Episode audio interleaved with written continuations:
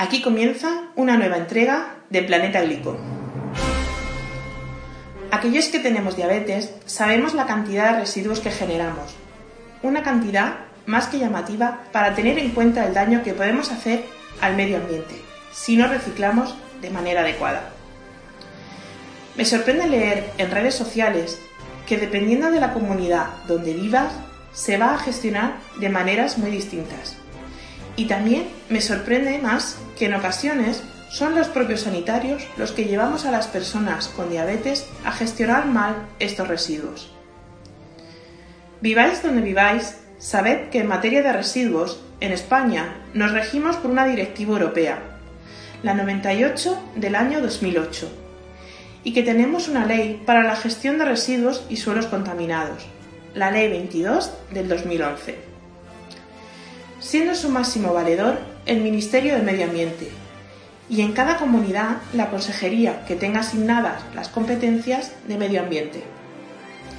En esta normativa nos especifica qué hacer con cada tipo de residuo y su correcto eh, desechado.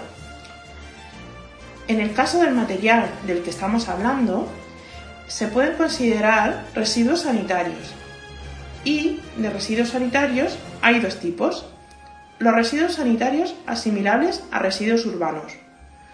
Son aquellos residuos que generamos que se pueden eliminar desechándolos en la basura. Y claro, según el material del que están hechos, eliminarlos en el contenedor adecuado.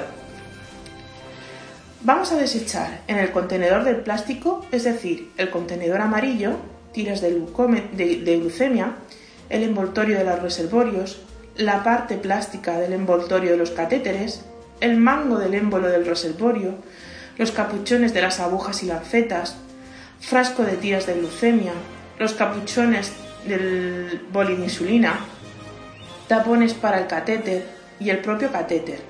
En fin, todo aquello que esté hecho de plástico.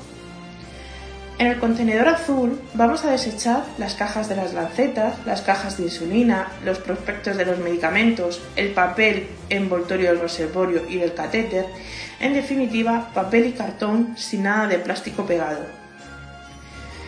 En el contenedor de los residuos orgánicos podemos desechar las toallitas de algodón que usamos para limpiar la sangre cuando nos hacemos la glucemia o cuando ponemos eh, insulina.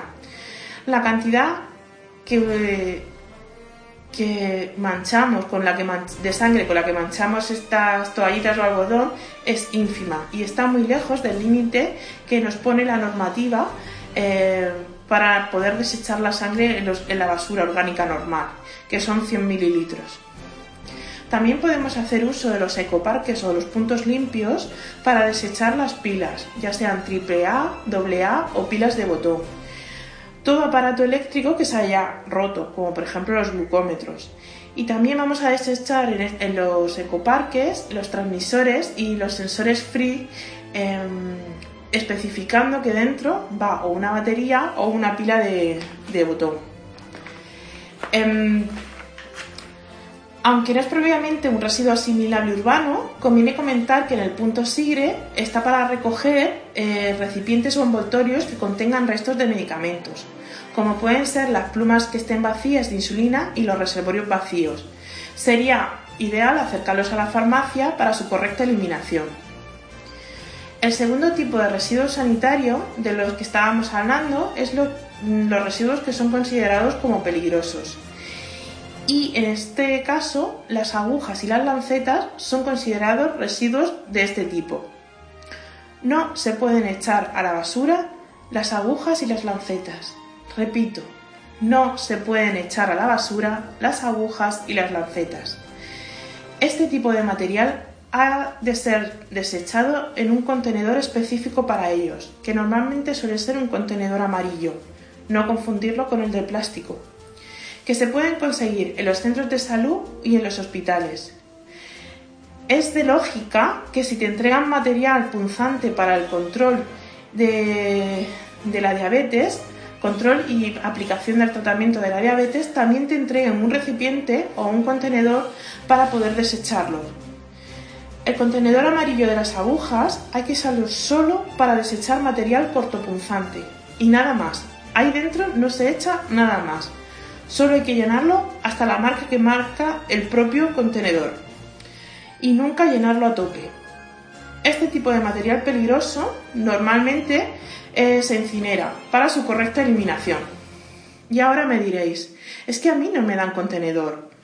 Mi recomendación, exigirlo por escrito.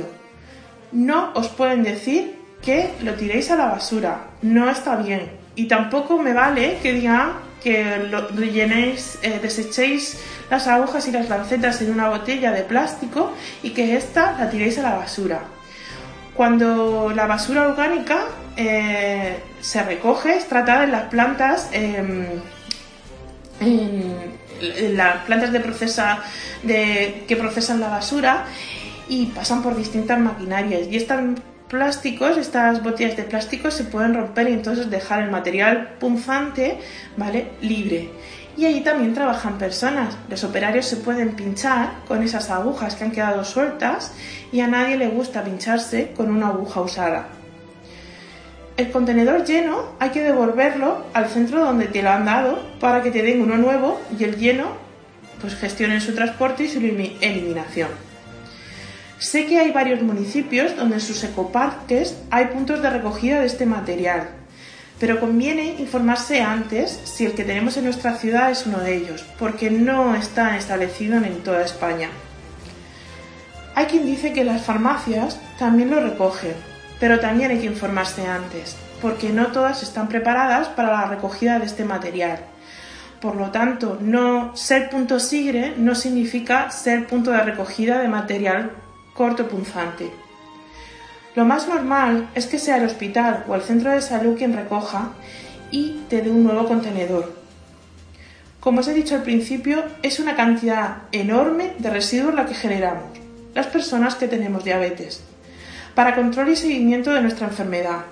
Somos muchos y el cuidado del medio ambiente es responsabilidad de todos, con o sin diabetes.